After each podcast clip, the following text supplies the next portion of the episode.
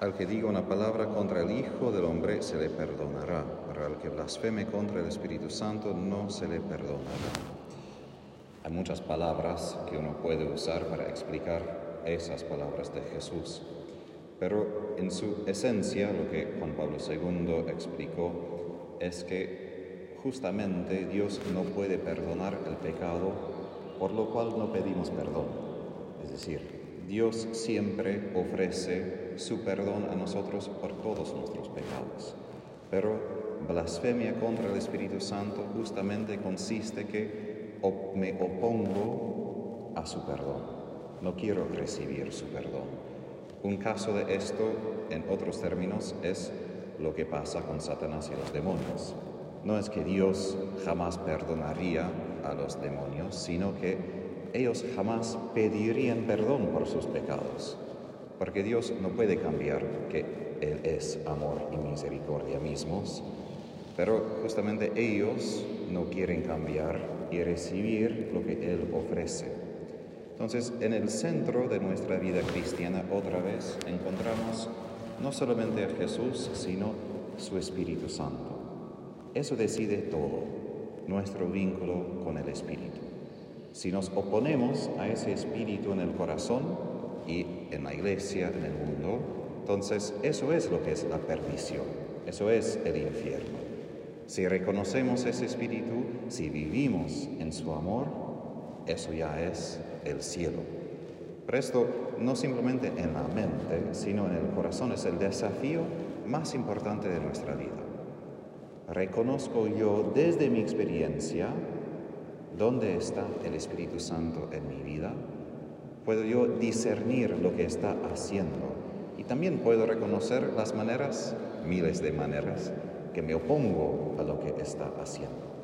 Porque en su esencia, examen de conciencia no solamente es de ver mandamientos y decir, ok, esto hice o esto no hice, sino es para hacernos sensibles de cómo yo no estoy en armonía, estoy en sintonía con ese espíritu dentro de mí. Porque el espíritu me haría cumplir todos los mandamientos de forma positiva, de amar a los demás, y también me hace evitar todo lo que no es amor. Ahora, si comenzamos con lo negativo en el Evangelio y es la blasfemia contra el Espíritu Santo, el peor de los casos, cuando alguien hasta el fin se opone al Espíritu Santo en su corazón. Escuchamos en la primera lectura la parte mejor, lo que puede pasar si conocemos al Espíritu Santo y vivimos la plenitud de la vida cristiana. Cuando leí sobre la carta de Pablo a los cristianos de Éfeso, el autor utilizó una imagen que me mucho y es los hijos del zar Nicolás II, el último, comunista, se dice que ellos jugaban en el tesorero real y no se dieron cuenta del valor del oro, diamantes, de las otras cosas que ellos utilizaban para jugar el juego de niños. Y el autor dijo que así somos nosotros a veces, que somos como esos niños, tenemos dones de verdad de muchísimo valor, pero no nos damos cuenta que estamos tan acostumbrados o simplemente que somos cristianos desde niñas, fuimos bautizados y ya está. No nos damos cuenta que estamos jugando con oro, diamante, plata, las cosas más preciosas que existen. Pero esto, lo que hemos leído ayer, anteayer en la carta de los Efesios, es la enumeración de las bendiciones de Dios.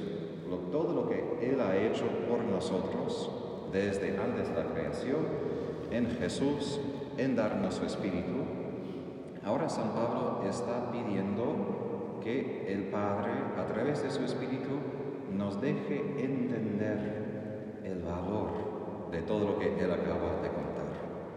Que Él ilumine sus corazones para que puedan valorar la esperanza a la que han sido llamados, los tesoros de gloria que encierra su herencia entre los santos y la extraordinaria grandeza del poder con que Él obra en nosotros por la eficacia de su fuerza. Esto es la razón que como cristianos somos llamados sí al servicio, pero primero a la oración. Y hoy que celebramos Santa Teresa de Ávila, la mística, doctora de la Iglesia, meditamos su vida, imitamos también su vida, porque es importantísimo ese primer paso de vivir la fe desde la experiencia, desde un lugar donde reconocemos el Espíritu Santo en mi vida y puedo ver, no solo a través de la fe, de decir si es verdad, sino de pasar un poco de la fe a la visión. Es decir, ya experimentar, ya gustar, ya saborear todo lo que decimos en palabras, ya estar en contacto con la realidad detrás de esas palabras. Porque Santo Tomás de Aquino aclara que nuestra fe no termina en una definición mental, sino en la realidad que esa definición explica o expresa. Y la contemplación es la manera, la oración es la manera que llegamos a la realidad detrás de las palabras. Y esto es una cosa que justamente no puedo usar palabras para explicar, porque puedo multiplicar multiplicar, pero ahí justamente se cae la palabra. Y así el Espíritu es como ese contenido infinito de la palabra. Y ahí solamente el silencio nos puede donde podemos estar plenamente presentes. Una cosa que quiero ah, puntualmente identificar en lo que Pablo dice es la grandeza del poder que Él obra en nosotros. Es una palabra en griego, energía, energía, no simplemente como electricidad, pero es su fuerza, su capacidad de obrar. Y Él dice que esa energía está en nosotros de la misma manera que Él manifestó ese poder en crear el mundo, en resucitar a Jesús. A veces nosotros sentimos mucho más nuestra debilidad, sentimos mucho más fraqueza, incapacidad. Pero justamente ahí, como Dios dice a Pablo en otra carta, ahí en nuestra debilidad se perfecciona su poder. Y es el poder más allá de todos los poderes de este mundo. Y allí podemos vivir desde la valentía y desde la confianza, la fe que San Juan dice ha tenido ya la victoria sobre el mundo, que ya ha terminado la batalla. Es importante esto porque primero por los efesios vivieron aparte de la cultura pagana, perdieron mucho en convertirse cristianismo, a la fe, porque en su día no era simplemente una cosa individual personal tener fe cristiana. Eso, eso implicaba que no podían comer con los demás, no podían comprar, no podían ir al muchas cosas básicas que hoy no es necesario tener fe ni tener fe. Pero estaban bajo un poder enemigo, los perseguía, no permitía que pueden participar en muchas cosas. Hoy en día también enfrentamos muchos poderes enemigos a nuestra fe. Y si miramos las noticias vemos cuántas derrotas una tras otra nosotros experimentamos. Y justamente por eso es importante tener contacto con ese poder, tener contacto con el Espíritu Santo que es ese poder, no simplemente algo porque Él es más grande que todas las derrotas, toda nuestra debilidad. Y lo que Satanás quiere hacer con nosotros siempre es esto.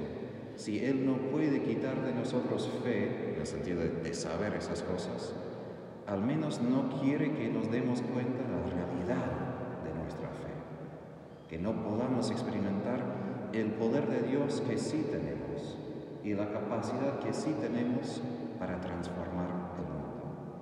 Por esto, la oración es el primer lugar de la batalla. Otro santo, San Julián de Mar, dijo que todas las tentaciones de Satanás apuntan a eso, quitar la oración de nuestra vida. ¿Por qué? Porque a través de la oración fluye toda gracia de Dios. Y sin su gracia no tenemos nada. Entonces, Hoy recordamos esa necesidad que Santa Teresa apunta en sus escritos y en su vida, Y es conocer ese amor de Dios, no desde lejos, sino conocer ese espíritu, la realidad de nuestra fe, saborearla estar y ser testigos como Jesús pide de esa verdad frente de la iglesia.